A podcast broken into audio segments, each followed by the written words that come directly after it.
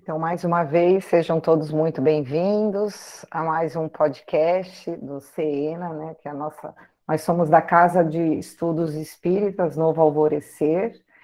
Eu sou a Rita Kelman e nós temos também aqui o Juliano. Nós dois somos os facilitadores desse grupo. E na noite de hoje nós faremos uma breve explanação sobre o livro Brasil, Coração do Mundo, Pátria do Evangelho psicografia do Chico Xavier, pelo espírito de Humberto de Campos. Nós precisamos relembrar né, que nós não temos aqui a intenção de trazer verdades absolutas e nem de esgotar os temas trazidos aqui pela psicografia, mas sim de proporcionar né, a todos nós reflexões e, e análises sobre a luz da doutrina espírita. E no episódio de hoje, nós vamos é, continuar, né, finalizar o capítulo 6 e também iniciar o capítulo 7 e 8 do capítulo deste livro, tá? Então vamos lá.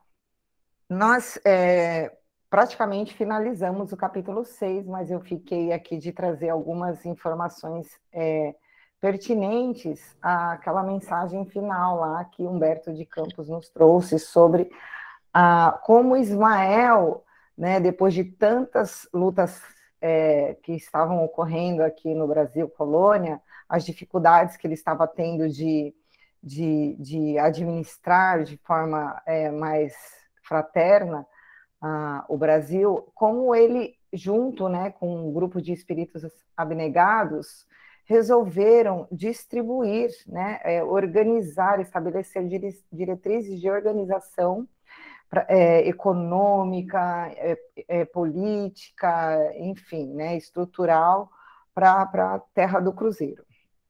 E, e aí nós, eu li toda lá a página para vocês, né, e eles ele fala, eu vou pegar só os trechinhos importantes que eu quero mostrar aqui para vocês, que eu só a título mesmo de informação, tá?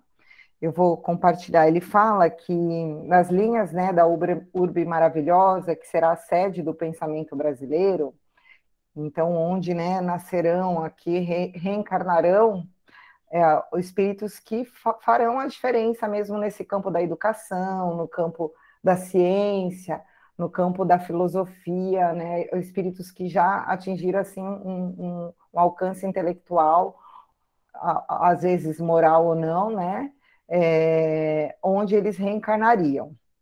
É, aí ele fala mais fundamente no coração da terra, moça e bravia, traje, é, traceja as plantas magníficas das duas usinas mais poderosas, onde se guardará o profundo manancial das forças orgânicas. Os pontos de fixação dessas sagradas balizas sim, são encontrados ao longo de 600 quilômetros de extensão do Paraíba do Sul e, das suas, e, da, nas cabeceiras do São Francisco, cuja corrente deverá lançar pelo seu percurso quase 3 mil quilômetros de todas as sementes da brasilidade pura. Eu achei interessante, eu vou colocar aqui só para vocês darem uma olhadinha. É, deixa eu só pôr para apresentar aqui. Um minutinho. Vou compartilhar aqui com vocês. Só coloquei aqui mais para a gente ter uma ideia, né, do que, mais ou menos do que, que ele estava falando, né, coloquei aqui a, é, da, sobre a bacia hidrográfica do, do Rio Paraíba do Sul. Então, ele é um rio que ele, o curso, né, do Rio Paraíba do Sul, ele, ele pega tanto o estado de São Paulo, um pouco aqui de Minas Gerais, e vai até o Rio de Janeiro, tá? Ele e, atravessa também, né, que eles falam a região socioeconômica do Vale da, do Paraíba, sendo um dos rios mais importantes do estado do Rio de Janeiro. Então, só para a gente ter uma ideia, que o Humberto ele deixa bem claro, né, principalmente a ligação que tem o estado de São Paulo e do Rio de Janeiro, que é uma ligação de irmandade mesmo, que eles vão, eles têm ali uma missão espiritual bem forte, esses dois estados, nós falamos sobre isso na semana passada. E ele fala também sobre o Rio São Francisco, e aí eu trouxe aqui também só para a gente ter uma ideia, porque é, ele fala que nos quase 3 quilômetros, né, é, todas as sementes da brasilidade mais pura. Então a gente percebe que o Rio São Francisco ele percorre vários estados né, do Brasil. Ele praticamente ele percorre Minas Gerais, Bahia, Goiás, Distrito Federal, Pernambuco, Alagoas e Sergipe. Então, é, aqui a espiritualidade trouxe, é, nos trouxe essas informações de que todo, toda a essência da brasilidade, né, ela é, estaria, né, reencarnaria, vamos dizer assim, é, justamente nesses é, locais, nessas regiões, nesses estados. É óbvio que isso, né, não quer dizer que quem não tem a essência brasileira não é, é, reencarnou no sul do país, enfim, não é nada disso, tá, gente? É só que ele quis que a gente tivesse uma referência, eu acredito, né? E o que eu achei interessante, que ele fala que o Rio São Francisco possui só foz, né? O deságue, o deságue dele é entre os estados de Alagoas e Sergipe, depois de percorrer quase 3 mil quilômetros, e ele deságua no Oceano Atlântico, tornando-se, portanto, uma divisa natural entre os estados. E que a sua bacia, ela drena uma área aproximadamente de 641 mil quilômetros quadrados, e a área da bacia é, é compreendida por três biomas. Nós temos seis biomas né, no, no, no Brasil. Então, o Rio São Francisco, ele, ele abraça ali três biomas, que é o Cerrado, Caatinga e a Mata Atlântica. E cerca de 62% e meio da, do rio, né, da bacia, encontra-se na região Nordeste, 36,8% na região Sudeste e somente 0,7% na região Centro-Oeste. Ah, então, é mais para que a gente é, é, fique um pouco por dentro, assim, por onde, né, corria o Rio São Francisco.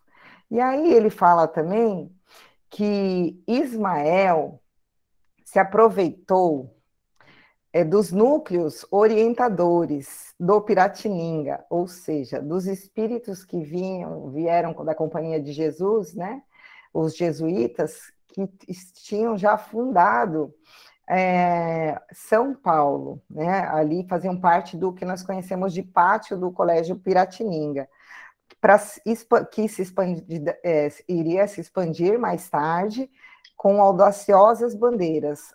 A linha do coração do Brasil até hoje se encontra aí traçada. Então, achei isso uma informação muito importante. Né? Ele fala que até hoje é, é, a linha do coração, né? Então a gente imagina assim que é, a essência, né, da, da obra do Cristo é, foi traçado ali e está até hoje lá, tá? Então eu vou mostrar aqui rapidinho para vocês. Eu tirei, né? Deveria ter deixado. Não, eu pensei assim, falei, ah, será que eu que eu entro aqui na parte histórica? Mas eu acredito que todos nós temos assim um conhecimento sobre o, o que foi, a importância né, do, do, do pátio do Colégio é, é, Piratininga. Trouxe aqui para vocês o que está hoje, o que era né, há um tempo atrás, e também eu trouxe aqui uma breve explanação, uma pintura, porque naquela época não se tirava foto, né? É, uma pintura da primeira missa, né, que foi, foi, foi é, rezada, né, ali no, no colégio, no, no, que hoje é o pátio, né? Então, o pátio do colégio é onde foi levantada a primeira construção da atual cidade de São Paulo, quando o padre Manuel da Nóbrega, então o noviço José de Anchieta, bem como outros padres jesuítas, a pedido de Portugal e da Companhia de Jesus, estabeleceram um núcleo para fins da catequização de indígenas do Planalto. Em 25 de janeiro de 1554, foi realizada diante da cabana coberta de folhas de palmeira, de cerca de 90 metros quadrados, ou como descrita por Anchieta, de 10 por 14 passos craveiros. Passo craveiro era uma medida linear portuguesa. A missa que oficializou o nascimento do colégio jesuíta este conhecimento como Real Colégio de São Paulo, este conhecido como Real Colégio de São Paulo de Piratininga. Mas Aí eu fiquei pensando muito se eu traria mais informações do colégio e tal, enfim. Aí o que que acontece? Eu achei, quando eu estava... Achei não, né? Todo mundo pode achar, tá lá na, no, na Bíblia do Caminho, e o próprio Humberto de Campos, no final desse capítulo, ele traz para a gente lá, né, a informação, ele pede para que a gente leia é, mensagem de Neném Aluoto, né, por ocasião dos 450 anos do aniversário da cidade de São Paulo. E eu fui ler essa mensagem e eu achei ela super bonita, super interessante e eu falei, então, ao invés de eu ficar assim falando a parte histórica do colégio, eu vou ler a mensagem. Essa é uma mensagem psicografada, né, é, em comemoração aos 450 anos do aniversário de São Paulo. Então, ela foi psicografada no ano de 2004 pelo médium Geraldo Lemos Neto, né, é, em reunião pública no Centro Espírita Luz, Amor e Caridade de Belo Horizonte, Minas. Aí a gente já percebe né, a ligação também espiritual que tem São Paulo com Minas Gerais, né, o estado de São Paulo. E eu vou ler aqui para vocês com muita calma, porque tem pontos bem importantes. A mensagem começa assim: Queridos amigos, Novamente, tomo o lápis e o papel pela via mediúnica para uma conversa ao pé do lápis, tão ao gosto de minhas alegrias e expectativas. Hoje aqui estamos para uma comunicação de cunho ligeiramente diverso daquele que nós que nos acostumamos a ver é, em nossa tarefa aqui no Luz. Jesus, em sua imensa bondade, nos auxiliará na transmissão que nos propomos, trazendo aos amigos da vida física algumas notícias do plano espiritual em que nos situamos. Então, assim, o espírito de Neném Aluoto estava sendo auxiliado, né, não sei se diretamente ou indiretamente, enfim, pelo próprio Cristo.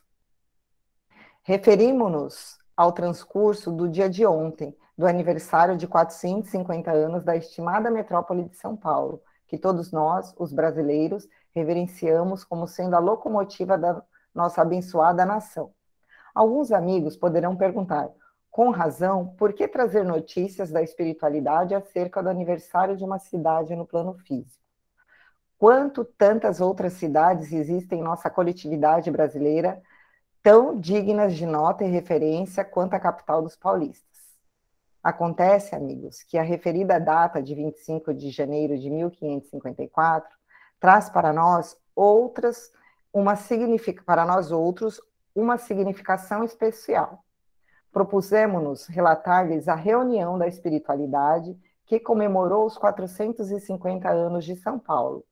Então, teve uma reunião durante a comemoração do aniversário de São Paulo não com o intuito de, dos louvores puramente materiais e humanos, mas sim com a finalidade de registrarmos a alegria de todos os servidores do Evangelho de nosso Senhor Jesus Cristo. Com o transcurso do aniversário glorioso de, dos 450 anos, que inauguraram na pátria do Cruzeiro o serviço maior de evangelização nas terras do coração do mundo. Não ignoramos que antes mesmo do descobrimento do Brasil, o coração augusto e misericordioso de Jesus já havia designado a terra da Vera Cruz como a terra prometida para cujo coração transplantaria ele, com a bênção de Deus, a árvore do seu evangelho de amor e sabedoria, base para as primícias do seu reino de luz nas realizações do porvir redimido da humanidade terrestre. Ismael recebeu do Senhor a sagrada incumbência de guiar espiritualmente os destinos do Brasil. E desde os alvores do século XVI, o abnegado mensageiro de Jesus tem nas suas mãos generosas as rédeas do nosso destino. Sob a inspiração de Ismael, em 1 de fevereiro de 1549, partia da Península Ibérica a primeira missão da evangelização do Brasil, sobre a chefia do jesuíta Manuel da Nóbrega que, guardando a auspiciosa data no coração, dedicou o sucesso da sua expedição à memória e lembrança do inesquecível mártir do cristianismo nascente, Inácio de Antioquia. Inácio de Antioquia foi que ficou cuidando da igreja de Antioquia lá para Paulo. Outras missões evangélicas se seguiram à vinda de Nóbrega. E, em princípios de 1554, o austero servidor do Cristo deliberou enviar mais de uma dúzia de servidores do Evangelho subindo a Serra do Mar, partir de São Vicente, a partir de São Vicente, para atingir o custo, a custo de ingentes sacrifícios, os altiplanos de, de Piratininga, com o único intento de ali fundar o primeiro movimento organizado de evangelização sistematizado sistemática em terras do Brasil. A missão esteve a cargo do venerável jesuíta Manuel de Paiva, espírito acostumado às grandes demonstrações de virtude e caridade, a cuja passagem muitos têm se curvado de admiração e respeito ao longo dos séculos. Dentro da caravana desses primeiros valorosos servidores do Evangelho, jovem canarino, de nome irmão José de Anchieta, também destacara-se em sua lucidez espiritual, que os séculos não puseram ensombrar, puderam ensombrar, sendo ele mesmo a reencarnação do inesquecível cristão da ilha de Chipre, José Barnabé. Quando eu li isso daqui, eu lembrei, né, daquele episódio de Anchieta estrangulando o padre calvinista. Eu falei, gente, esse Barnabé, né, que conviveu ali com é, bom, com errou, né? Não que a gente tenha que usar isso para ser desculpa para os nossos erros, mas é tão difícil, né, reencarnado, a gente é, se manter mesmo, né? No, é, por isso que a gente tem que valorizar os nossos esforços aí no caminho do bem. Ao atingir é, aos altiplanos verdejantes dos vales do Tietê e do Anhangabaú, nossos irmãos se tornar, tomaram de grande fervor espiritual, sendo que o jovem irmão José, em sublime transporte mediúnico, viu com os olhos do espírito a chegada do grande apóstolo dos gentios, Paulo de Tarso, seu companheiro na evangelização da gentilidade em outras eras, chegando para abençoar aqueles campos e terras quase despovoados. Não sem razão, os referidos religiosos erigiram a primeira igreja de Cristo naquelas paragens, realizando o primeiro serviço religioso no dia 25 de janeiro, dia que relembra a inesquecível conversão às portas de Damasco do apóstolo Paulo de Tarso. Este foi o primeiro marco da evangelização na terra do Cruzeiro, e é esta razão de reverenciarmos esta data com todo o nosso respeito e carinho. Todavia, não viemos aqui com o propósito de historiadora. Aqui viemos relatar aos queridos amigos e companheiros de ideal espírita cristão o desenrolar da nossa reunião espiritual que honrou a memória desta data, na última madrugada do dia 25 de janeiro de 2004. 450 anos após os primeiros passos do Evangelho de Jesus Cristo no coração do mundo, houve por bem a espiritualidade maior organizar emocionante cerimônia em torno do local que, no plano físico, é lembrado como pátio do Colégio de São Paulo de Piratininga. Em nosso plano de atuação, recebemos com alegria das mãos do querido benfeitor irmão Cícero Pereira o convite para participarmos da auspiciosa comemoração. E para o local aprazado, seguimos juntos em torno de três horas da manhã no horário terrestre. Ao chegarmos ao mencionado pátio, surpreendeu-nos com movimento, a movimentação espiritual em curso. Via-se a ponderosa metrópole paulista com sua iluminação característica do plano físico da madrugada. Entretanto, em nosso plano, o pátio do colégio se estendia quase que ao alcance das nossas vistas ao infinito. Pudemos registrar grandes caravanas de espíritos diversos, encarnados, encarnados e desencarnados, todos acomodados com eficiência e organização impecáveis. Os grupos afins se dispunham juntos e puderam, pudemos notar as diversas nacionalidades de origem que hoje forma a mista etnia paulistana. Portugueses, espanhóis, italianos, ingleses, israelitas, sírios, libaneses, franceses, alemães, eslavos, enfim. Tantos outros grupos menores ali estavam expectantes. Também diversos grupos se juntaram pela sintonia dos ofícios que ali estavam artistas, musicistas, arquitetos, engenheiros médicos, juízes políticos, variados que elaboram elaboraram na construção da Pauliceia. Destes, pudemos registrar com destaque a presença de Lazar Segal e Tarsila do Amaral. Também os grupos religiosos eram distintos. Ali se encontravam espíritas, católicos, protestantes, budistas, hinduístas, maometanos e judeus, em pacífica convivência. Subitamente passamos a ouvir maviosa de origem inota, qual se os anjos celestes tocassem a harpa sutilmente. Passamos todos os, ao recolhimento interior com um reverencioso silêncio. Um coral composto de, de talvez uma, um milhar de vozes infantis nos lembrou a figura excelsa de Jesus, e todos nos lançamos intima, intimamente em oração, vertendo lágrimas de copiosa emoção. Notamos então que do palco especialmente armado para nossa cerimônia passaram-se a se tornar visíveis em processo de materialização que ainda desconheço, cerca de duas mil elevadas entidades em profunda concentração. Parecia-nos que as referidas entidades forneciam material espiritual radiante com determinado fim, o qual explicou meu professor Cícero Pereira. Vimos então quando o pequeno grupo de irmãos se aproximou proveniente da espiritualidade.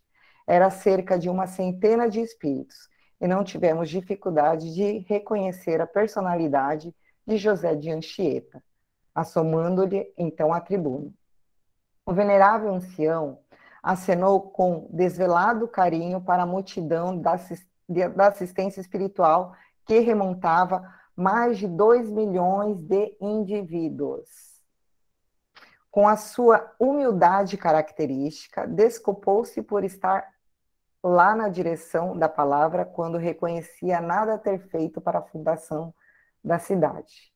Pediu licença a seguir para destacar que o Colégio de São Paulo não teria sobrevivido se não for o valoroso concurso de três caciques tupiniquins que lá estavam, dirigiu-se para determinar da parte da Assembleia, tomando pelas mãos duas entidades desencarnadas que vim a saber que serem os caciques Caiobi e Tamandiba.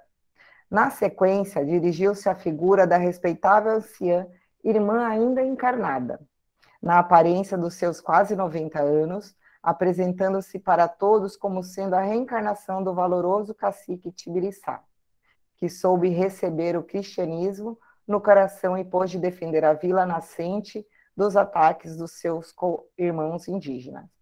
José de Anchieta passou a falar na figura do seu principal diretor do colégio nascente, pedindo a palavra ao irmão Manuel de Paiva. Ó, oh, amigos queridos, quanta emoção nos dominou a alma. Aquela alma cândida nos trouxe lágrimas de profundo reconhecimento e gratidão. Muito de nós, espíritas cristãos, reconhecemos nele, aqui eles estão falando do irmão Manuel de Paiva, tá? Que é outro jesuíta, que foi o que, primeiro, que fez a primeira missa em São Paulo.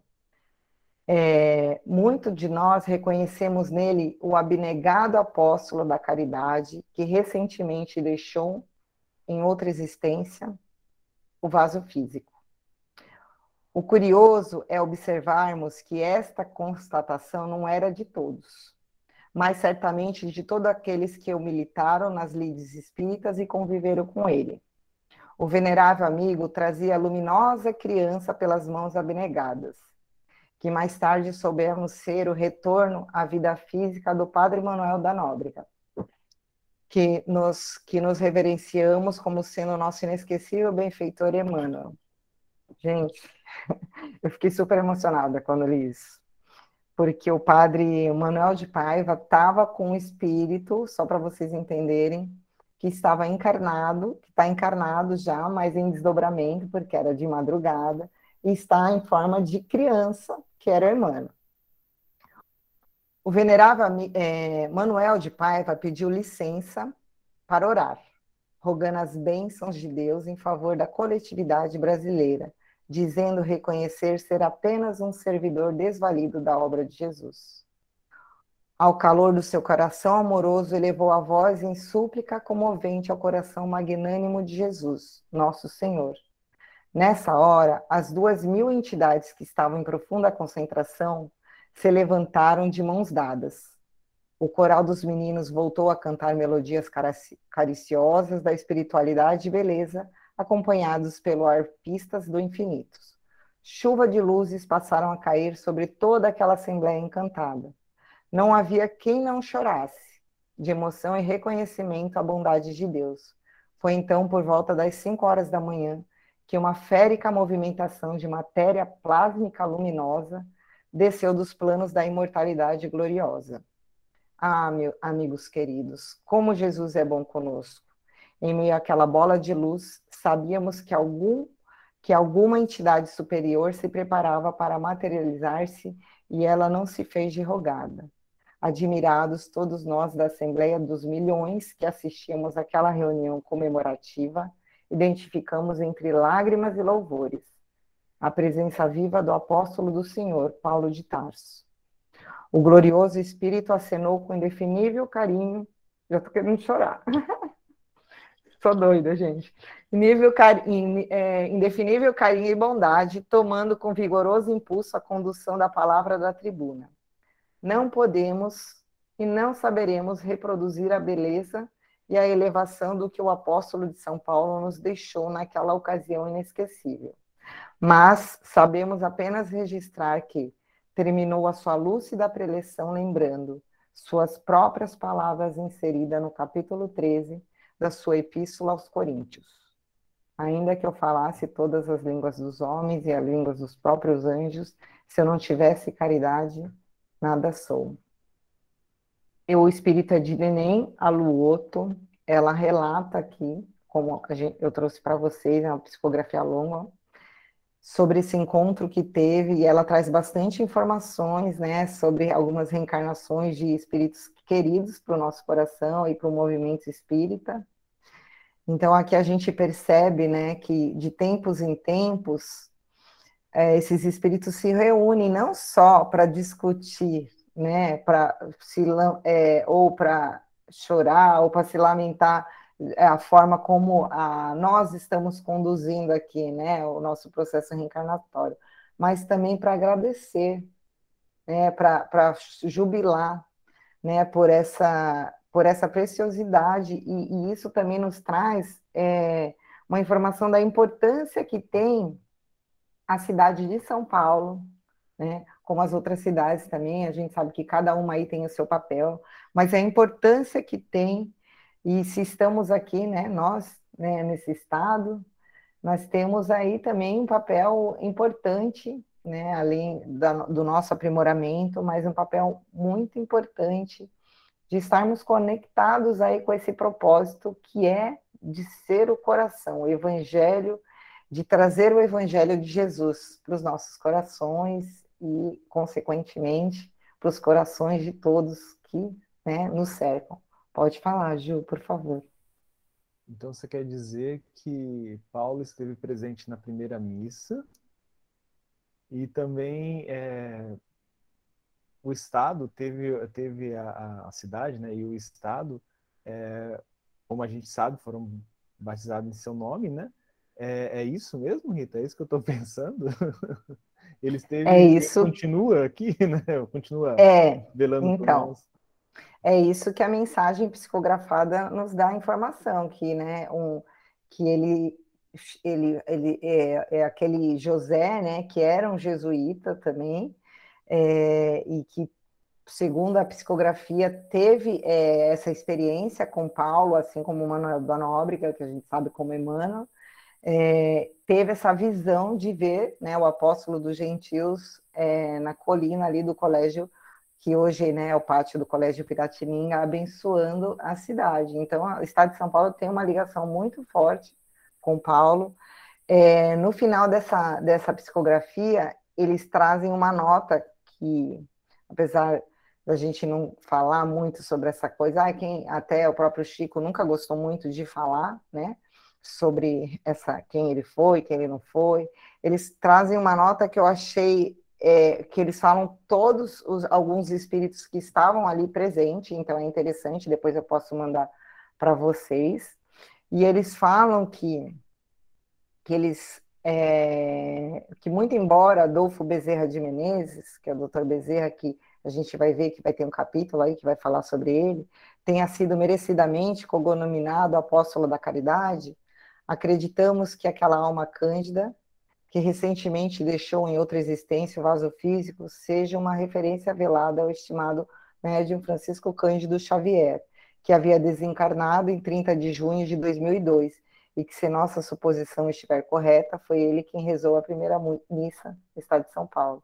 Então a gente sabe mesmo que o Chico, o Emmanuel, o Paulo, todos eles estão ali, né? Tem uma ligação muito forte, não é à toa que foi o Chico, através de Emmanuel, que psicografou Emmanuel, através do Chico, que psicografou Paulo Estevam, né? Então, depois eu mando o link aí, se quem quiser, tem um monte de informaçãozinha que eu acho interessante. Mas é isso, eu gostaria de finalizar é, o capítulo 6, eu fiquei de trazer mais essas informações para a gente, é, não para que a gente fique é, apreensivo, nada disso. Eu acho que a gente precisa ter é, noção do tamanho da nossa responsabilidade. É, a partir do momento que a gente é, entende a nossa responsabilidade individual, né, gente? Ninguém aqui vai salvar estado, cidade, nada disso. Né? Mas a partir do momento que a gente compreende a nossa responsabilidade, a gente ganha mais livre-arbítrio e tem uma capacidade melhor de trabalharmos as nossas imperfeições, as nossas limitações e de crescermos. Eu acho que a gente precisa entender que nós estamos sendo amparados o tempo todo, que existem esses encontros no plano astral, é, não só para é, definir os nossos destinos porque a gente está fazendo coisa errada, mas também para é, agradecer, para comemorar. Eu acho que isso é muito importante, porque às vezes dá a impressão que a gente tem que só sofre e que a gente só faz coisa errada, e não. Né? A gente faz muita coisa certa, a gente está num caminho bom, a gente vai cair ainda muitas vezes, mas o propósito é justamente esse: trabalhar para se aprimorar. Vou passar a palavra para o Juliano, gente. Muito obrigada. Bom, pessoal, é, já que a Rita encerrou o capítulo 6 agora, é, nós vamos continuar, né, então, o capítulo 7 aqui, Os Negros do Brasil. É, nessa noite vou tentar fazer tanto o, capítulo 7 quanto o capítulo 8. É, eles são, vocês perceberam, eles são capítulos mais enxutos. Então, o meu foco aqui, né, o, quando eu preparei é, as minhas anotações sobre os capítulos, eu foquei na, na questão mais dos acontecimentos da espiritualidade, os acontecimentos é, junto à falange é, de Ismael, tá? E ele começa, Humberto de Campos começa o capítulo 7, falando que Portugal ainda continuava sob o jugo é, espanhol. Então, como a Rita, é, eu não, não assisti a gravação da semana passada, eu estava de férias, mas eu vou assistir durante essa semana. E já vou disponibilizar também no nosso canal no YouTube, no, no nosso podcast. É, a Rita deve ter comentado sobre essa questão dos espanhóis terem conseguido né, a, a é, colocar Portugal sob seu jugo. E aí ele fala que a, todas as riquezas né, materiais do mundo, a maioria delas, estavam sendo direcionadas para Madrid. Então, todas essas riquezas que eram adquiridas no México, no Peru, até mesmo aqui na, na terra de, de, de, Santa Cruz, né, é, e das Índias, todas elas estavam indo para os espanhóis, para Madrid. E aí, como aqui na, na, na região, né, no Brasil, aqui, que ainda não se chamava Brasil, mas sim Santa Cruz, é, a exploração do, da madeira pau-brasil era comum, os comerciantes começaram a chamar aqui a região de Brasil, né, facilita, né? terra de Santa Cruz, ou terra de Veracruz, enfim. E isso não soou muito bem com aqueles religiosos, com os padres, com os jesuítas. Isso não ficou muito legal para eles. Eles começaram a, não, peraí, peraí, é, a gente, é, com essa ligação muito forte com a igreja ainda, né, eles querendo manter esse nome de Santa Cruz, né, é, aqui. Porém, o que, que aconteceu? É, o Humberto nos fala que as falanges do plano espiritual, elas tinham aprovado esse nome. E eu achei interessante os motivos que, que levaram ela a aprovar. A gente tem lá no livro que ele fala assim, ó, devido às, às considerações das teri, devido às considerações das terríveis crueldades cometidas na Baía de Guanabara, em nome é, do mais caricioso dos símbolos, né? Então, é, essa, eles permitiram retirar, né, substituir o nome que estava sendo usado aqui de, de Santa Cruz para Brasil, porque era para desvincular tudo aquilo que estava acontecendo, é, e principalmente que aconteceu nesse episódio na Baía de Guanabara, é, da questão do, do, do símbolo do, de Jesus, né, o símbolo da caridade. Essa, essa, esse símbolo que quando a gente olha, né, nós vemos a cruz, principalmente para nós que somos seguidores do Evangelho, nós nos remetemos a todo o ensinamento do Cristo. E o ensinamento do Cristo não era ligado, né, e ainda não é, é a barbaridades, a, a, a, coisas horríveis, e que muitas vezes né, aconteceram no passado e ainda acontecem atualmente. É, nós não podemos ser ingênuos e acreditar que o, o, o nome e, e, o símbolo do Senhor é, não esteja sendo utilizado de forma errada, equivocada. É claro que isso, como a Rita falou muito bem, ainda é uma característica de nós, humanidade, mesmo espíritos que estavam lá, né, como Barnabé, que estava junto a Paulo, é, ainda cometeram erros quando encarnaram aqui. Isso é normal. Né? Isso a gente encontra lá no livro dos Espíritos, quando Kardec começa a conversar e a perguntar para os espíritos sobre essa essas condições dos espíritos que reencarnam, né? Que a gente, lá no, no, no livro, no, no, livro dos espíritos, a gente vai encontrar como a escala espírita. Isso é normal. Né? Quando esses espíritos que ainda não são puros reencarnam, a gente já falou sobre isso, eles têm, eles podem errar, eles, eh, eles não são é, é, exímios do erro, tá? Então, mesmo que um anjo, ou mesmo, como a Rita falou, né, Emmanuel, que já está encarnado aqui na Terra, tem um, uma moral, né, a gente percebe pela sua interpretação do Evangelho em todos os livros que ele, ele publicou, né, através do, da psicografia do Chico, é, ele ainda pode errar, ele ainda pode é, esquecer, né, vamos dizer assim, vacilar e cometer algumas, algumas, alguns erros, algumas falhas. Isso é normal, isso acontece mesmo a espíritos é, mais elevados ainda do que Emmanuel. Tá? Então, o que acontece? Essa, toda essa, essa esse burburinho né, que estava acontecendo também chegou para Ismael. Lembrando que Ismael é o nosso anjo coordenador aqui do Brasil, né, da, da pátria do Evangelho.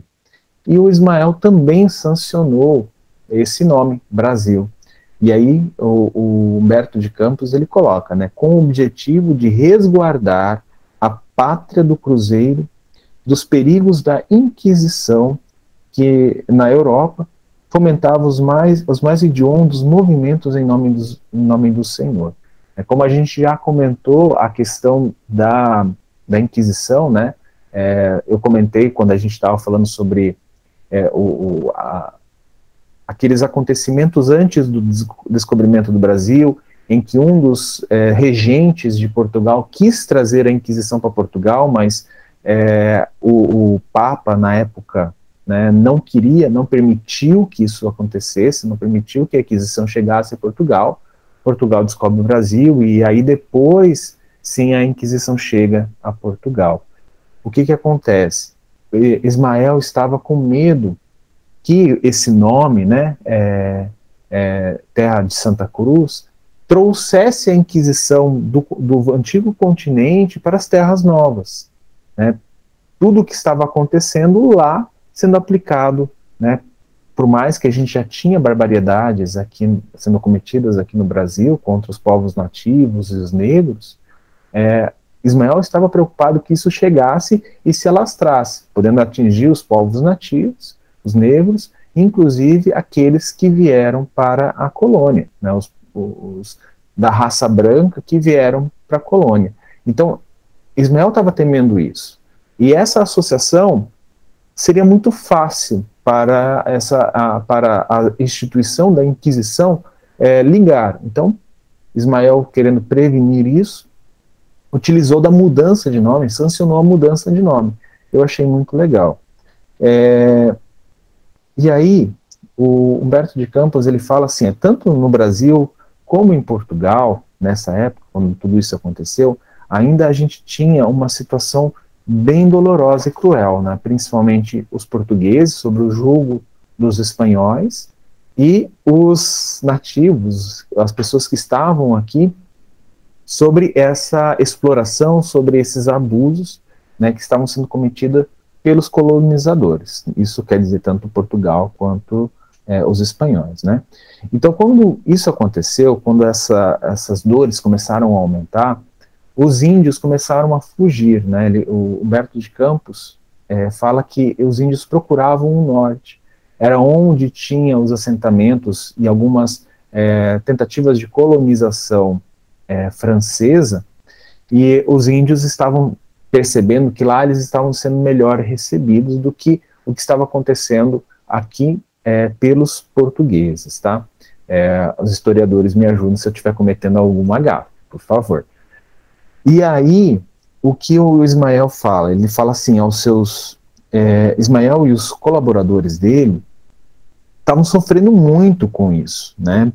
De tudo que estava acontecendo. Então, por quê? Eles perceberam que todo o trabalho, toda a, a movimentação que eles faziam nas esferas espirituais, como palavras do próprio Humberto de Campos, né? Eram improfícuos. Então, não estavam frutificando, né? quase improfícuos, desculpa, ele, tem, ele colocou, usou um quase aqui. Então, é, era aquela, aquele trabalho né, que a gente fala na casa espírita de sementinha, né, semente por semente, aos poucos, é, a gente gostaria muito de plantar, né, através de máquina, uma grande plantação, uma grande extensão de terra. Não dá. É sementinha, é aos poucos. E a gente percebe isso, né, que Ismael e seus colaboradores, né, um anjo muito próximo é, a esferas mais altas, né, é, outras esferas, né, ele é de esferas mais altas, é, tendo que ter esse trabalho de formiguinha. E muitas vezes é o que a gente percebe nos trabalhos, na, nos auxílios da casa espírita.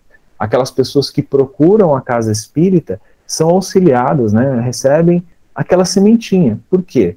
Porque o campo ainda não está preparado. Né? Precisa preparar o campo, que é a, a, a, o mundo íntimo da pessoa, os conhecimentos que ela tem, a moral que ela desenvolve, os seus hábitos, para depois essas sementes serem plantadas em grande escala e frutificarem, né? produzirem frutos. E aí, é, o que Ismael faz né, é, como ele, tá, ele tem assim, né, ligação com o mestre, ele chama Jesus. Né, então, é, deixa eu achar aqui onde ele chama, é, ele vai é, é, é, e pede a Jesus, né, através de uma, de uma prece, é isso mesmo? ele fala assim, ó, Senhor, estendei até, os nossos, uh, até nós o manto da vossa infinita misericórdia, enviai-nos o socorro das vossas bênçãos divinas, para que as nossas vozes sejam ouvidas pelos espíritos que aqui procuram edificar. Deixa eu só. Minha, minha, minha tela está horrível aqui. É... Edificar uma pátria nova. Nosso coração se comove ante os quadros deploráveis que se deparam às nossas vistas. Por toda parte, vence os infortúnios das raças flageladas e sofredoras eu achei muito interessante essa prece, né, do, esse pedido do Ismael para o Mestre, para Jesus, porque é, vocês podem, né, muitas pessoas aqui não conhecem as câmaras de auxílio espiritual, mas normalmente é o que nós, médiums e o dirigente, fazemos esse, esse mesmo apelo. Olha, Senhor, né, ou Mestre, ou a espiritualidade, apelo similar, vamos colocar aqui. É, por favor, que essa pessoa consiga abrir a mente para ouvir um pouco sobre estas é, informações, sobre estes conselhos que vêm do Evangelho, que vêm da palavra do Senhor. Então a gente pede isso. Ismael estava pedindo a mesma coisa, para que Jesus colocasse e as pessoas que estavam ali encarnadas, e também, claro, os desencarnados, ouvissem os apelos e tudo aquilo que eles estavam é, tentando ajudar. Eles estavam o tempo todo é, com, com a sua, suas boas intenções, com as suas intuições para as pessoas que estavam aqui encarnadas, tentando ajudar, tentando corrigir o caminho. Né? E aí, Jesus, né, ele, pode falar, Rita. Hoje, é, é, a gente percebe aqui uma ansiedade, né, em Ismael. é, é, engraçado que às vezes a gente tem uma, uma um, um, certo uma percepção do que é um anjo, né? E às vezes assim um pouco, acho que é, fantasiosa é, a, gente, a gente percebe que Ismael ele tem essa ansiedade, você falou, usou muito bem, né? Você usou essa analogia da semente, e eu achei isso interessante, porque ele estava nessa ansiedade de plantar a semente e já colher né? os, os frutos. E, e, e às vezes, né? A maioria das vezes, é, nós, o nosso papel não é de colher, né? O nosso papel é só de plantar. E, né, e é assim, às vezes com muito esforço plantar em nós mesmos, não era o caso do Ismael, né? O Ismael, talvez o papel dele naquele momento é somente de implantar e de plantar essa, essa, essa semente. E ele com essa ansiedade de ver o resultado da obra, da obra do Cristo. Então, eu achei isso interessante, porque o, o livro ele mostra até também um crescimento, um amadurecimento de Ismael né? Ismael chorando, Ismael é, pedindo socorro para Cristo, Ismael sem compreender a finalidade daquela situação em vários momentos. E aí, com o decorrer da obra, a gente vai percebendo que também é, é, o, o, trabalho de Ismael, né, o trabalho do Cristo com Ismael, é, era também fazer com que Ismael compreendesse a, a importância de esperar.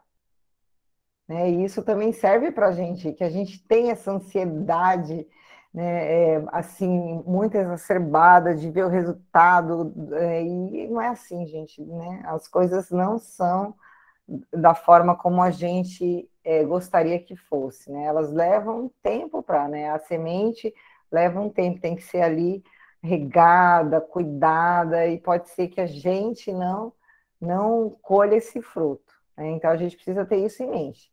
Talvez o nosso papel não é de colher, é só de plantar a semente. É muito bem, Rita. E uma coisa interessante, assim, essa analogia que eu fiz, né, do trabalho de Ismael, falando aqui para o Cristo, com o que nós fazemos numa casa espírita, é uma analogia, assim, de proporções muito diferentes. Né? As, o que Ismael estava vendo aqui, que estava acontecendo, realmente afligia e provavelmente afligiria nossos corações também, né? E como você colocou muito bem, as pessoas elas confundem muito o que é um anjo, né? Um, esse, esses espíritos de uma elevação moral, amorosidade, caridade bem maior do que a nossa, é, da, do, daquela fantasia de um anjo com asas, da perfeição absoluta, criados perfeitos. Né? Isso é, é, é muito é, é muito ruim, né, vou colocar assim, para as nossas formações, né, principalmente espirituais, porque a gente acredita que é inalcançável. E a gente percebe que é, Ismael tem preocupações, é claro que ele estava coordenando toda uma, uma um evento, né, que é a, a, a implantação da árvore do evangelho aqui no Brasil, de grandes proporções. Mas nós, nessas pequenas proporções que nós temos na casa espírita, no auxílio espiritual, nós temos essas mesmas ansiedades. Às vezes chega uma pessoa lá, a gente se simpatiza com o, com o caso, né, com aquilo que se solidaria, é, solidariza com o caso, e aí a gente gostaria muito de que plantar aquilo, assim, plantar logo, fazer a árvore crescer, fortificar, a pessoa não tem mais problema nenhum. Né, é, que ela começasse a ouvir realmente, que é, toda a equipe espiritual ficasse 24 horas por dia do lado dela, falando assim: olha, faz isso, faz aquilo, cuidado, cuidado, não, não, não vai para esse caminho, não. E a gente percebe, né, a gente tem essa ansiedade e que não é desse jeito. Tanto que a resposta do Cristo ao, ao, ao Ismael ela vai justamente nesse sentido que você falou, principalmente da espera. É, é, eu, é muito interessante toda a resposta, eu só pontuei algumas coisas aqui. Né, se vocês quiserem comentar, fiquem à vontade, vai me ajudar bastante. É onde o Cristo, né, essa voz que vem, é, fala para Ismael: Ismael, nas tuas obrigações e trabalhos, considera que a dor é a eterna lapidária de todos os espíritos e que o nosso Pai não concede aos filhos fardo superior às suas forças nas lutas evolutivas. Gente, é ruim, assim, é, eu já estive, ao invés de ser o, o, um dos médiums que estava a, atendendo um caso da corrente, eu já fui o atendido. Né? A gente sabe o quanto é ruim ouvir falar, não, Deus não dá o fardo maior que nós que você não possa carregar. E principalmente no momento de sofrimento é, é, difícil ouvir isso né? Parece que a gente realmente não tem forças e a gente começa a ter revoltinhas contra Deus falando assim não essa pessoa não sabe o que está falando Deus me deu um fardo muito maior do que eu posso carregar. Né? Então mas quando Cristo coloca isso a gente precisa refletir né é, pensar muito sobre essas palavras né? Então, tudo aquilo que estava acontecendo né, eram fardos para aquelas pessoas carregar. Não só para que Ismael soubesse coordenar, para que Ismael conseguisse é, superar estes problemas que estavam acontecendo, né, que estavam à sua frente. Então, é, o Cristo está falando assim para Ismael: Ismael, é, tudo o que está acontecendo está na programação. Deus, né, através de suas leis, através de todo o seu amor que permeia o universo infinito, né, tem essa, tem a dor, né, como essa, como ele coloca aqui, essa lapidária de todos os espíritos. Então, todos os filhos de Deus, né, quando é, tem aquele é, livro famoso, né, ou pelo amor ou pela dor, quando os espíritos não trilham o caminho do amor, né, as escolhas mais condizentes com as leis de Deus, né, com o Evangelho de Jesus, é, quando os espíritos não trilham esse caminho, eles vão ser lapidados para este caminho, né, no caso dessa compreensão do Evangelho, através da dor. Então, isso eu achei bem legal que, o, o que Cristo falou para Ismael, né? E ele continua falando assim: ó, no meu coração ecoam as súplicas dolorosas de todos os seres sofredores, que se agrupam nas regiões inferiores dos espaços próximos da Terra. Então Jesus estava falando para Ismael, olha, é, é, eu, não, eu não, não deixo de ouvir, de assistir a nenhum dos meus irmãos que estão aqui em sofrimento, encarnados ou desencarnados. Todas as suas súplicas ecoam então, assim, quando a gente se sentir, né, às vezes a gente se sente abandonado por Deus, né, esquecido por Jesus. Não, gente. Todas as nossas súplicas ecoam no coração do Mestre. Né, e a gente entende porque o Mestre não age diretamente tirando essa dor, porque essa dor é a lapidária da nossa formação, da nossa evolução espiritual. Né, por mais que a gente ache isso muito incômodo, e é, e é justamente esse incômodo que nos tira, muitas vezes, de situações e, e de regiões de conforto. Né? Eu não sei, é, é, é, eu falo, eu tenho muitos problemas de, de, saúde, eu vou me usar como exemplo, muitos problemas de saúde, E esses problemas são, sim, originários de vidas passadas, porque é tudo autoimune, não tem uma, uma causa a não ser o meu sentimento, as minhas emoções. E aí, quando a gente vai para o Espiritismo e ouve isso aqui, você entende que são é, limitadores. A dor, ela veio aqui como uma lapidária para limitar o meu campo de ação. Por quê? Porque se me desse essa liberdade, né, é, não tivesse limitando, realmente eu já teria problemas bem piores, né? Eu já poderia até não ter mais este corpo físico. Então, assim, são coisas que a gente não compreende porque nós temos uma visão muito pequena. Jesus está mostrando aqui para Ismael uma visão mais abrangente. E aí, quando ele fala esse do, das regiões inferiores dos espaços próximos à Terra, né, é claro, ele está se referindo a regiões de umbral. Só que umbral não é um local em específico. Umbral são faixas de vibração e cada uma dessas, eu vou colocar como faixas, tá? Eu espero que vocês entendam, são atmosferas é, de, de vibração, cada uma com o seu, as suas é, sintonias vibratórias, vamos dizer assim, suas características, né? E a gente vai falar um pouco disso é, mais para frente aqui ainda no estudo deste capítulo, tá? E ele fala assim, ó, Jesus continua, né? Falando para Ismael, leva a essas coletividades espirituais, quer dizer, a essas regiões inferiores dos espaços próximos da Terra, sinceramente, sinceramente arrependidas do seu passado obscuro e delituoso, a tua bandeira de paz e de esperança. Ensina-lhes a ler os preceitos da minha doutrina nos códigos dourados do sofrimento.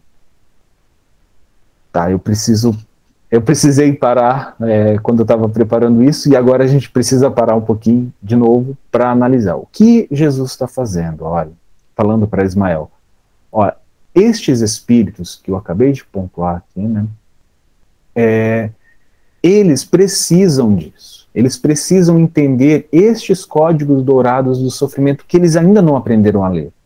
E gente, eu eu acredito assim que eu falo por mim, né? É, que eu também tenho muita dificuldade de ler estes códigos dourados do sofrimento. Não é fácil para nenhum de nós entender o sofrimento. Às vezes as pessoas elas têm uma visão errada, falando assim, não, o espírita ele é masoquista, ele quer sofrer, né, ele só busca o sofrimento. E é justamente o contrário disso, sabe? A busca da felicidade, e quando a gente entende que essa busca da felicidade passa, né, o caminho dela é pelo Evangelho de Jesus e a nossa evolução espiritual, a gente começa a entender que o sofrimento traz estes códigos, traz essas informações. Né? Eu tenho vários amigos que estudaram tanto, vida, uma vida inteira, e eu vou falar da doutrina espírita, na doutrina espírita, sobre o evangelho, e eles chegam à conclusão, o espírita só gosta de sofrer, é, espírita só busca o sofrimento. E eu, né, é, é, com pouco tempo de doutrina, eu não vejo dessa forma. Eu vejo que o sofrimento tem esta característica que Jesus nos coloca aqui que esta, estes espíritos, né, que Ismael vai conversar com eles, né, através dessa, dessas instruções do Cristo, eles precisam passar por momentos de sofrimento para entender. Por quê? Através do amor, através da possibilidade daquele caminho mais florido, eles não conseguiram. Né? Eles cometeram, utilizaram aquilo de uma maneira abusiva. Né? E aqui até é, o Humberto cita quem são estes espíritos, né, que foram é, religiosos. Deixa eu ver, citar aqui, porque eu não anotei aqui no meu caderno. Enfim, é, é, batalhadores da, das cruzadas, senhores feudais da Idade Média, padres e inquisidores. Então são estes espíritos que necessitavam desse, de, de passar e entender, né, ler, aprender a ler os códigos é, dourados do sofrimento. Pode falar, Rita. Exatamente, Ju. É importante, acho bem importante a gente deixar isso bem claro, que esses espíritos, como você falou aqui, eles eram, é, na sua grande maioria, né, senhores feudais da Idade Média, é, é, padres inquisidores. Então, eram pessoas que, é, espíritos que tinham provocado muita dor em outros irmãos. Né? Tanto que eu achei, eu até marquei aqui que Jesus, o Cristo, ele fala assim: agasalha no, no solo bendito que recebe as irradiações do símbolo estrelado. Então, ele queria que é, é, Ismael é, agasalhasse, acolhesse eles aqui na terra do Evangelho. Então, assim, eram os espíritos desencarnados que estavam lá sofrendo nessas zonas é, é, de sofrimento, alimentando-os com o pão substancioso dos sofrimentos depuradores e das lágrimas que lavam todas as manchas da alma. Eu achei isso interessante, importante, porque às vezes, né, como o Juliano tá fal falou, né, tem os amigos dele, ah, espírita gosta de sofrer. Não é que espírita gosta de sofrer. Aqui Jesus deixa bem claro que foram espíritos equivocados e que tinham se arrependido, né, e que estavam lá chorando, clamando pelo auxílio de Jesus. É, eles eram, né, conheciam é, o Cristo, porém é, é, se equivocaram e que eles, através do sofrimento, né, das batalhas que eles iriam enfrentar na, na próxima encarnação, eles lavariam as, as manchas das dores que eles provocaram em outros espíritos, que veem essas marcas na nossa alma, né, no nosso coração, no nosso perispírito. Então, isso é muito importante, porque às vezes dá a impressão que Deus criou o sofrimento, né, que Deus criou a dor, e que a gente só se depura, né, que a gente só é, se aperfeiçoa através da dor. E nós temos grandes exemplos aí, né? Como o do próprio Lucas, que não passou por praticamente quase dificuldade nenhuma, né? Dentro da, da, época ali. E é, é, é, um espírito que, que não tinha o que depurar, né? Ele não tinha por que sofrer.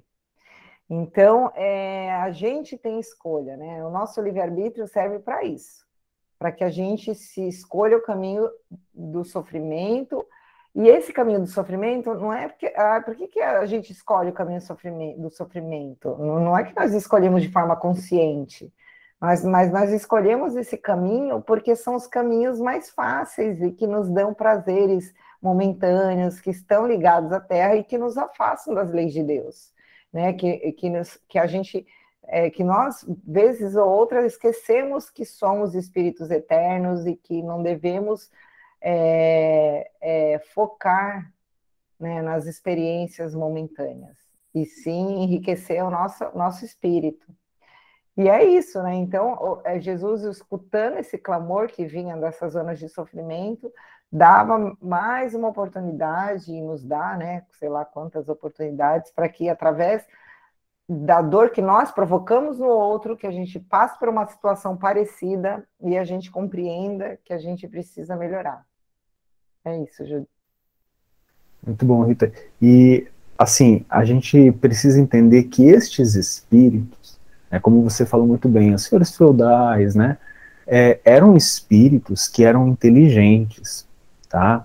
Então, eu vou, é, eu acho que é bom a gente pontuar isso aqui, porque eram aqueles espíritos que já é, receberam a instrução do Evangelho, tá? Então, assim, eles já tinham uma compreensão do Evangelho muito boa, tá? Não era uma coisa muito superficial, como a maioria das pessoas, né? Da, é, vou colocar assim, das classes mais baixas, né? Porque não sabiam ler, né? Tinha aquela dificuldade com, com as escritas que vinham do, dos evangelhos da, e da própria igreja, né?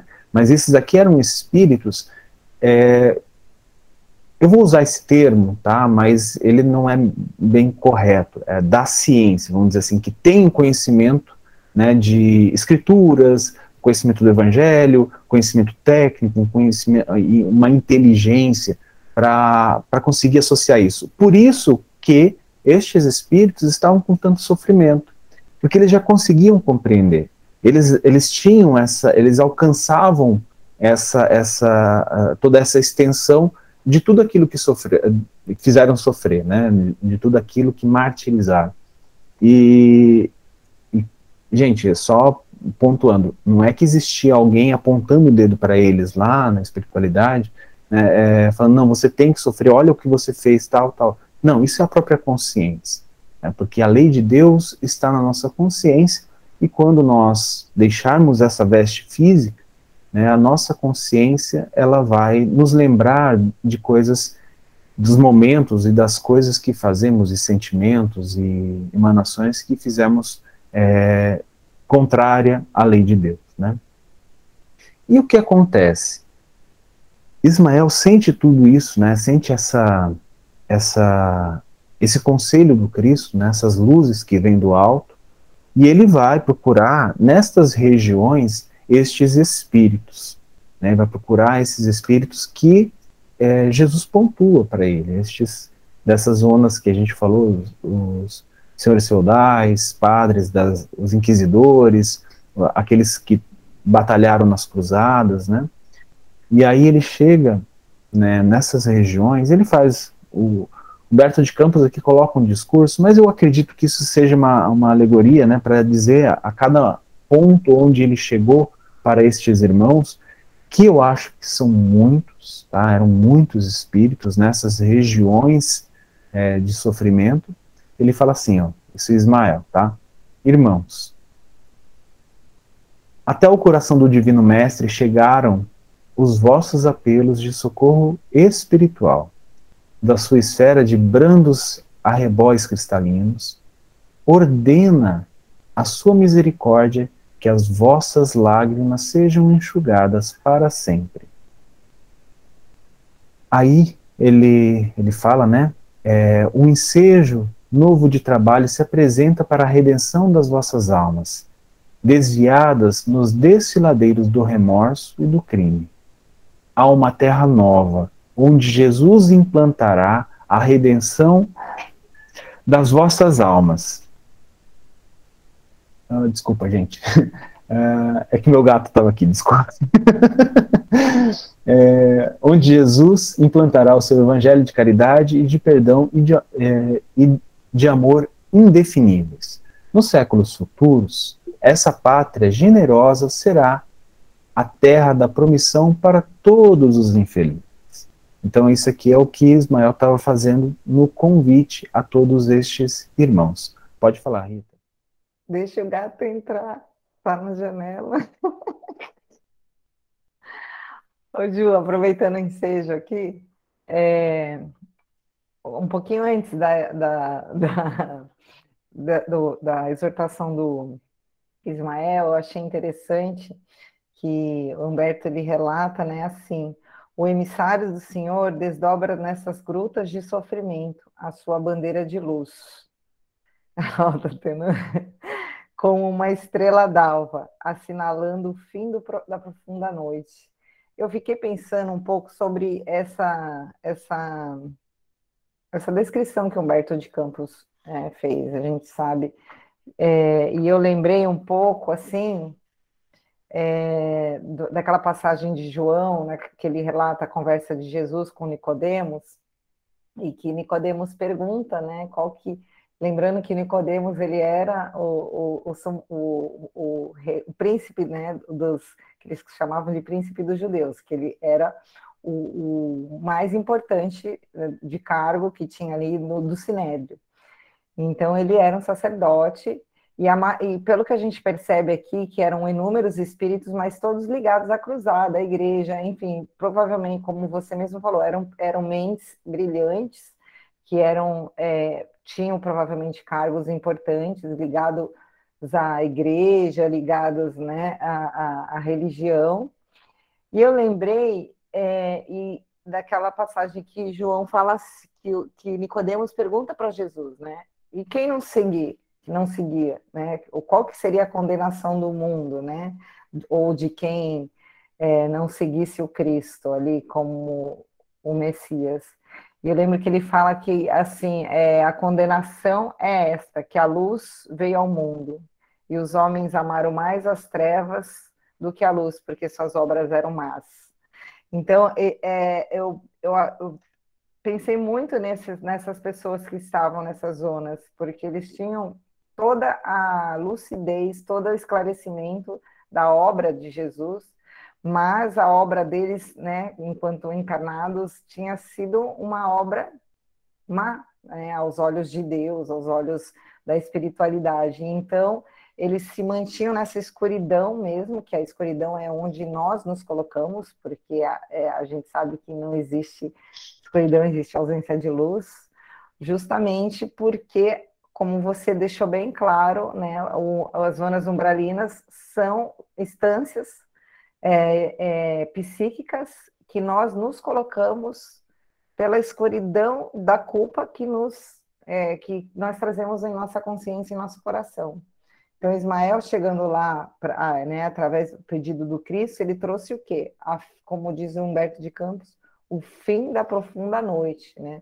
Esses espíritos se encontravam numa noite infinita, é, não dá, a gente não consegue nem imaginar isso, porque eles, as suas obras tinham sido más aqui na Terra, né? E, esperando essa luz, né? Que, e uma condenação que eles mesmos se imputaram. Isso tem que ficar bem claro, né? Deus ele não condena ninguém. É a nossa consciência que nos leva para esse, para esses locais vibracionais. É interessante você falar isso, Rita, porque assim, isso que que o Ismael está colocando aqui para este, essa classe, eu vou colocar essa classe de espíritos, é, a gente percebe que ainda acontece, né? Quando a gente, eu vou falar mais uma vez, né? Nos auxílios espirituais das, da, da cena e das casas espíritas, quantos espíritos não aparecem que têm muita afinidade com isso? Eram pessoas ligadas é, a importantes movimentos religiosos de diversas matizes, e que tem esses, eh, tiveram comportamentos muito similares e também estão justamente envoltos nessas trevas, em que eles não aceitam de forma alguma, né, é, é, que eles erraram, né, que eles ainda permanecem presos a este erro e em sofrimento.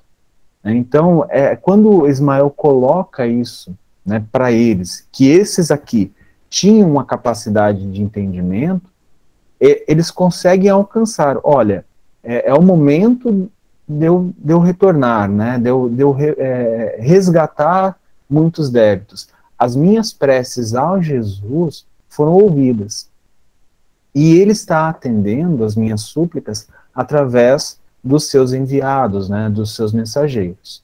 E é onde o, Ismael ele fala né? Eu achei bem interessante, é, na fala dele, ele fala para estes espíritos o seguinte: aprendereis no livro dos padecimentos salvadores a gravar na consciência os sagrados parágrafos da virtude e do amor, na epopeia de luz, da solidariedade, na expiação e no sofrimento. Eu tive que parar para pensar sobre isso, assim, todos estes acontecimentos, né, que ele coloca aqui no livro dos padecimentos salvadores. Né? Quando você imagina um livro, você não imagina uma cartilha, você não imagina um negócio fino, você imagina algo mais extenso. Então, é, o que o Ismael estava falando aqui, olha, vocês vão voltar para a Terra. É um existe muito trabalho para vocês realizarem né, na sua edificação.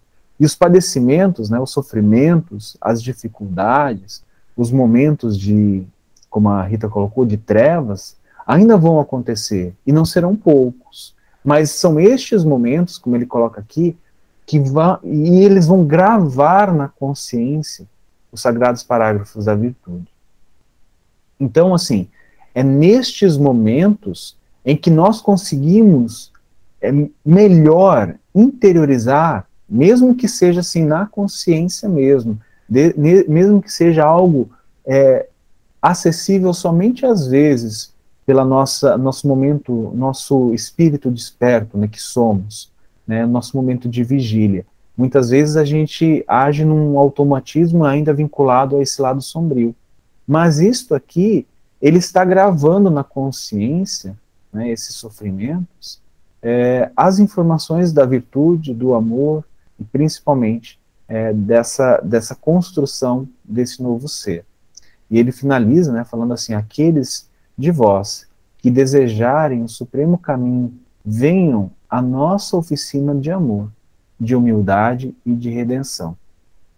Eu achei interessante isso aqui pelo seguinte: Ismael não pegou e obrigou nenhum deles. Falou, vocês precisam ir porque vocês vão reencarnar. Né? É, eu, vai lá, 15 anos de doutrina espírita que tenho, eu nunca vi no, nos livros essa, pra, principalmente para espíritos mais esclarecidos que estão sendo auxiliados, obrigações, imposições. Eu sempre vi é, os espíritos benfeitores, né, falando sobre convites. Olha, há uma oportunidade para você. Você pode abraçar essa oportunidade, como pode não abraçar.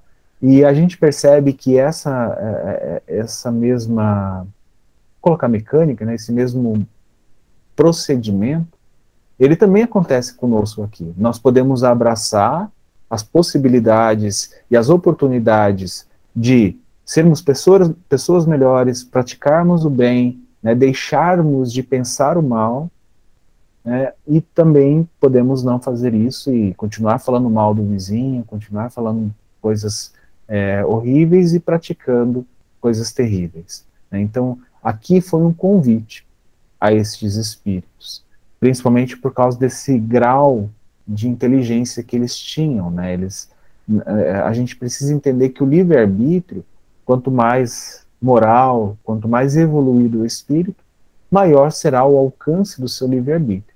Quanto menor, mais restritivo, né, menor, vamos dizer assim, é o campo de ação do livre-arbítrio deste espírito. Então isso eu achei bastante interessante. Foi um convite que Ismael fez a cada um deles. E aí ele coloca, deixa eu ver aqui, a, que as entidades, né, essas entidades eram envolvidas pela ciência, mas pobres de humildade e de amor. Ouviram os apelos de Ismael e vieram construir as bases da terra do cruzeiro. Então, assim, a gente percebe que o que Humberto de Campos está falando aqui é que vieram espíritos realmente conhecedores dessas bases da que a gente precisaria para construir a, a pátria do Evangelho. Ah, Juliano, mas mesmo com erros, é, essas pessoas erraram, esses espíritos erraram, mesmo com erros. Faz parte toda a, a, a movimentação celeste. E aí, né, eu, eu fiz até uma, uma, uma observação aqui, né, que é para que a gente notasse que não vieram é, dos umbrais mais tenebrosos, mas de regiões mais próximas a, de nós, né, como eu coloquei essas esferas de ligação, de sintonia, né, mais próximas de nós encarnados que o Humberto de Campos está se referindo aqui. E para terminar esse capítulo, eu achei muito interessante, onde é, Humberto de Campos coloca assim: ó, foi por isso que os negros do Brasil se incorporaram à raça nova, constituindo um dos baluartes, né, das bases da nacionalidade em todos os tempos, com suas abnegações santificantes e seus prantos abençoados, fizeram brotar as alvoradas do trabalho depois das noites primitivas. Então, como reencarnaram estes espíritos conhecedores, né, que foram convidados por Ismael? Entre os negros, entre essas ra é, é, raças, né, vou colocar dessa forma, que estavam se misturando aqui no Brasil, porque eles precisavam aprender nestes padecimentos. Então, quando essa, essa pleiade de espíritos, esse agrupamento de espíritos começou a reencarnar, eles reencarnaram dessa maneira. Ah, tá certo que eles sofreram, né? É, isso é o correto, né? O, a espiritualidade prega que a gente tem que pagar, sofrer. Não. Mas há necessidade, sim, deles aprenderem através do sofrimento. Né? Como a Rita colocou muito bem, tudo aquilo que eles imputaram nos outros, em encarnações passadas, ainda estava torturando a cada um deles, ainda estava é, é, fazendo com que as suas consciências não se libertassem, não progredissem, não andassem. Então é nesse momento né, que existe essa oportunidade. E, para terminar, Humberto de Campos fala assim: em nenhuma outra parte do planeta alcançaram ainda a elevada e justa posição que lhes compete junto das outras raças do orbe. Então, o Humberto de Campos está sendo bem categórico aqui. Todos somos iguais, todos somos irmãos. Né? Não existe diferença, essas diferenças materiais, físicas, né? É, não importam, porque todos somos filhos de Deus. Como acontece no Brasil, onde vivem nos ambientes da, de, da mais pura fraternidade, é o que o Senhor lhes assinalou o papel da formação da terra do Evangelho, e foi por esse motivo que eles deram, desde o princípio de sua localização no país, os mais extraordinários exemplos de sacrifício à raça branca. Então, é, é, quando, se a gente prestar atenção, perceber o que aconteceu, a gente, é, como humanidade, tá? aqui não estou falando de uma raça em específico, a gente consegue perceber este exemplo que os negros, né, teriam a, a, a estes espíritos, no caso, que reencarnaram, essa pleia de espíritos convidados por Ismael, é, tem a ensinar para toda a humanidade. Aqui, quando ele coloca a raça branca, é, eu acredito que seja daquelas características que Emmanuel coloca lá no livro A Caminho da Luz, né, que ele separou algumas raças, né, as raças da formação aqui da, do nosso planeta, cada uma delas tem uma característica principal a trabalhar. Então, quando ele fala dessa característica, destes exemplos, para trabalhar essa característica que precisa ser trabalhada da raça branca, é o que eu vejo que Humberto de Campos está se dirigindo para falar. E terminando, né, todos os grandes sentimentos que nobilitar, nobilitam as almas humanas, eles os demonstraram e, e foi ainda o coração deles, dedicado ao ideal da solidariedade humana, que ensinou aos europeus a lição do trabalho e da obediência, na comuna fraterna dos palmares, onde não havia nem ricos nem pobres, e onde resistiam com seus, seu esforço e sua perseverança, por mais de 70 anos, 70 anos escrevendo, com a morte, pela liberdade, o mais belo poema dos seus martírios nas terras americanas. Então isso eu achei muito bacana, né, essa lembrança que Humberto de Campos faz a esses martírios deles. E é, eu terminei o capítulo 7, porém faltam seis minutos. Eu acho que não é interessante nós começarmos o capítulo 8 agora, porque a gente vai falar por seis minutos e, e depois vai perder. O capítulo 8 realmente é um pouco mais rápido, se bem que eu achei que este capítulo seria é rápido, a gente ia fazer, fazer em 30 minutos, mas a gente demorou um pouquinho mais.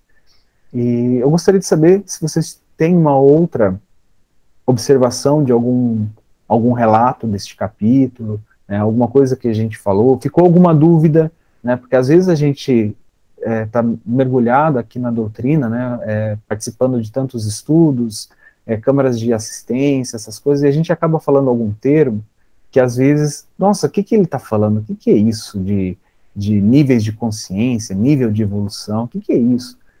Se acontecer, gente, pode levantar a mão, pode perguntar. A gente está aqui para aprender juntos, né? E se a gente cometer uma, uma gafe dessas, por favor, nos avise. Alguém gostaria de comentar alguma coisa?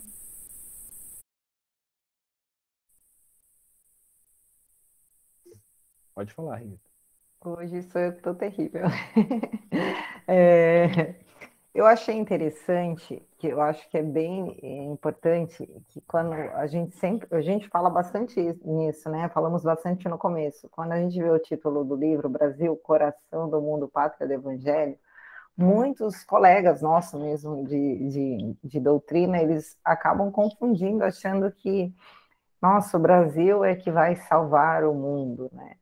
É, o planeta Terra. E aí, quando Humberto de Campos nos faz essa, essa narrativa sobre os, os espíritos esses que vieram, que começaram a, a, a fazer parte né, desse, do processo aí da árvore do Evangelho, são esses irmãos que somos nós, muitos de nós, né? Não dá para falar, mas somos, né? Provavelmente a grande maioria de nós que fomos retirados lá dessas zonas de sofrimento que nós mesmos nos colocamos.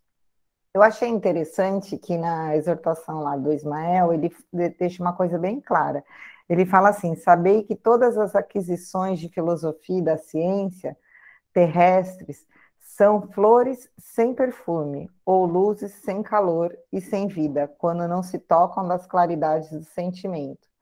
Então, eram espíritos que tinham uma base intelectual muito grande, muito forte, filósofos, é, filosofia às vezes não da parte nessa, é, da parte da religião mesmo, e científica, porém eles não tinham ainda o que? Humildade, né? É, é, trabalhado essas e amor. Né? Então, nós, isso precisa ficar bem claro para a gente, né? O nosso Brasil maravilhoso, ele foi povoado, né? E é por esses espíritos, né? Somos nós que viemos dessas de muitas encarnações equivocadas, muitos de nós provavelmente te, temos aí um grande conhecimento intelectual, né, mas não sabedoria, e estamos aqui hoje, né, graças a Deus, é, é, estudando a doutrina, estudando as mensagens, os ensinamentos de Jesus, mas isso precisa ficar bem claro que o, o, é, o nosso Brasil ele tem o papel do quê? De ser a pátria que acolheu espíritos que erraram, né? E que caíram, né? Por arrogância, por excesso de vaidade, espíritos que, que sabiam da doutrina de Jesus, mas se equivocaram. Então a gente tem aí um caminho longo a percorrer porque todos nós, quando a gente lê aqui, dá a impressão que são espíritos é, distantes, né? Nossa, esses irmãos. Gente, somos nós, né? Não nos iludamos.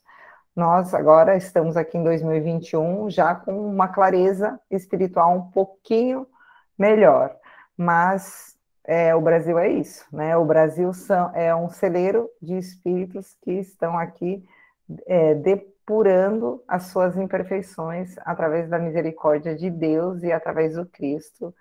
E a gente tem que agradecer por, por essa oportunidade. Era isso, João. Dois comentários aqui para encerrar, né, pelo menos a minha parte. É, o primeiro deles, assim, é, quando eu sempre falo, né, nos estudos, quando um benfeitor ou quando um anjo ele fala alguma coisa e o espírito, né, que está escrevendo o livro descreve, né, eu não, eu tento não falar tudo aquilo que ele, ele escreveu para não ficar muito maçante aqui, não ficar falando muito.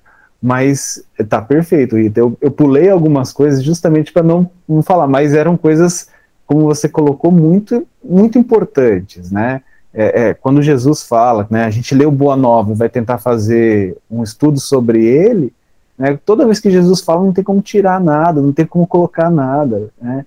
E a mesma coisa os benfeitores espirituais.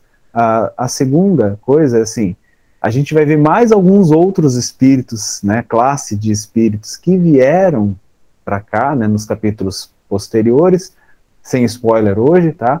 Mas é, e, a, e nós somos estes também, tá? Podemos ser alguns desses espíritos mais elevados intelectualmente, mas a gente pode ser também, né, muitos de nós, como a Rita colocou, essa outra classe de espíritos que a gente vai ver daqui a pouco, né, daqui a uns próximos estudos. Alguém mais gostaria de, de comentar algo? Se não quiser comentar e quiser fazer a prece de encerramento, fica à vontade.